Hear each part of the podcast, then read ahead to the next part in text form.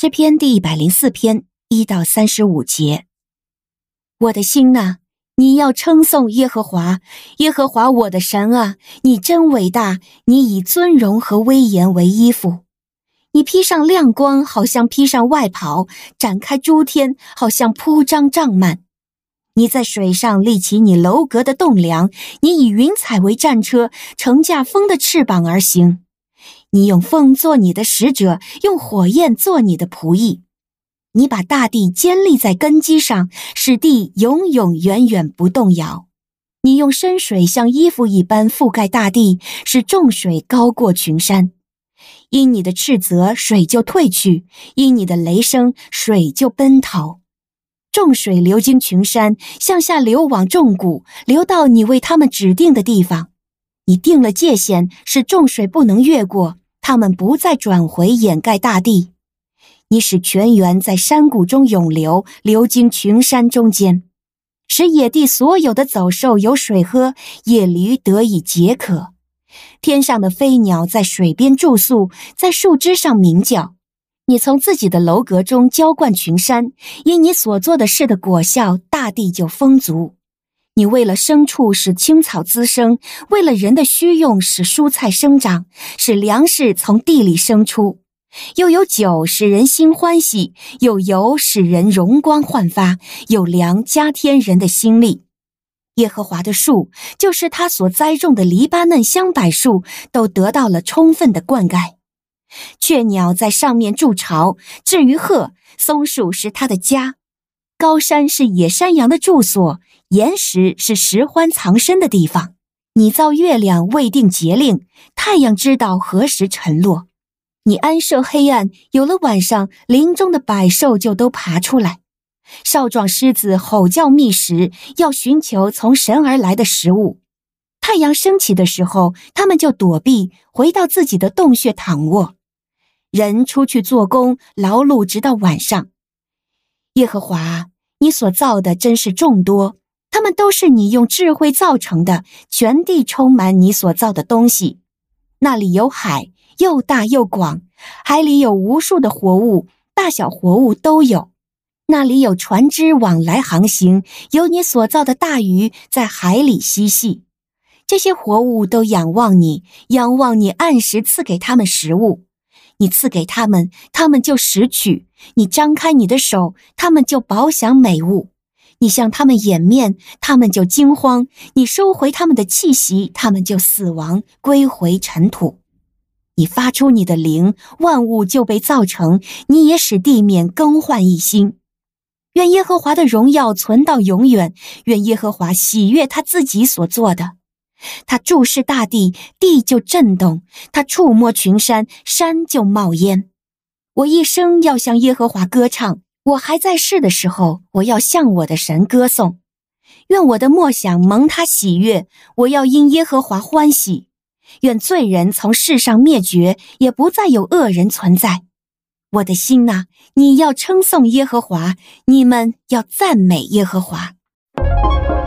您现在收听的是天赋爸爸说话网。神所赐的迦南美地是流奶与蜜之地，上帝的话语比蜜还要甘甜呢。我是拥蜜使者永恩，我是蜜蜜，让我们一起在天父的话语里勇敢探秘，蜜得甘蜜，得蜜得利得胜。亲爱的弟兄姐妹平安，今天蜜蜜要来陪伴你，从诗篇的第一百零四篇，一起来领受从神而来的亮光哦。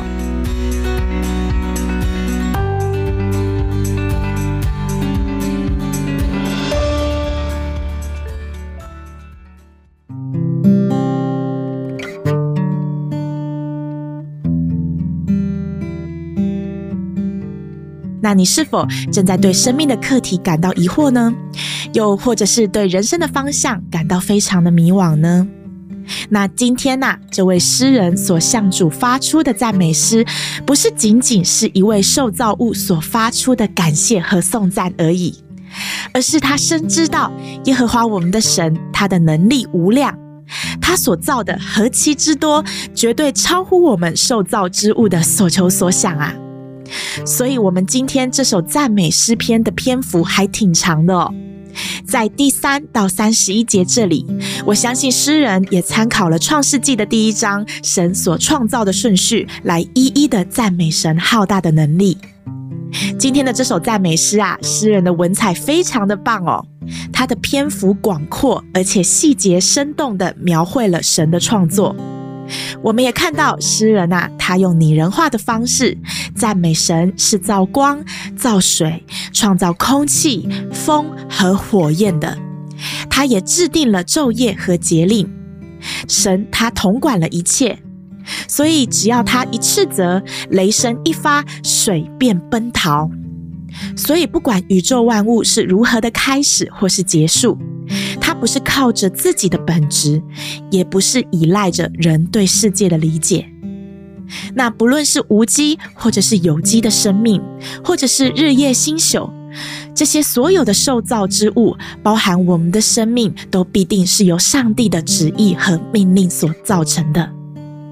而神不仅创造，为每个受造物赋予存在的目标还有意义，他也供应了我们一切的需要。所以，非常的感谢主，透过圣经，让我们这些有灵的活人，可以用有限的脑袋去感受到神所掌管的万有。在这当中，不仅包含了我们的生命气息，就连我们的人生道路也都掌握在神的手中。感谢主。那透过今天的这首赞美诗啊，让我们彼此的提醒，在我们的生命当中，那些现在过不去的坎。那些正在搅扰着我们弟兄姐妹的各样难处，使我们对神怀疑、对神小信、对神失望，甚至是对神非常的不谅解的。我盼望借由今天诗人的赞美，唤起我们内心对主的信靠，还有完全的顺服。即使处在黑暗里，也请继续的仰望我们的阿爸天父，他是统管万有的。也是命力就力的全能主宰，所以让我们谦卑的俯伏在神的面前，专心的仰赖耶和华，不要依靠自己的聪明，在我们所行的一切事上都来认定他。眼前的难题，我相信神必定会加添给我们信心去跨越、去胜过，因为他必指引我们的道路。阿门。亲爱的弟兄姐妹。让我们的心今天也要称颂耶和华我们的神，哈利路亚，赞美耶和华的名，因为耶和华的名是应当称颂的哦。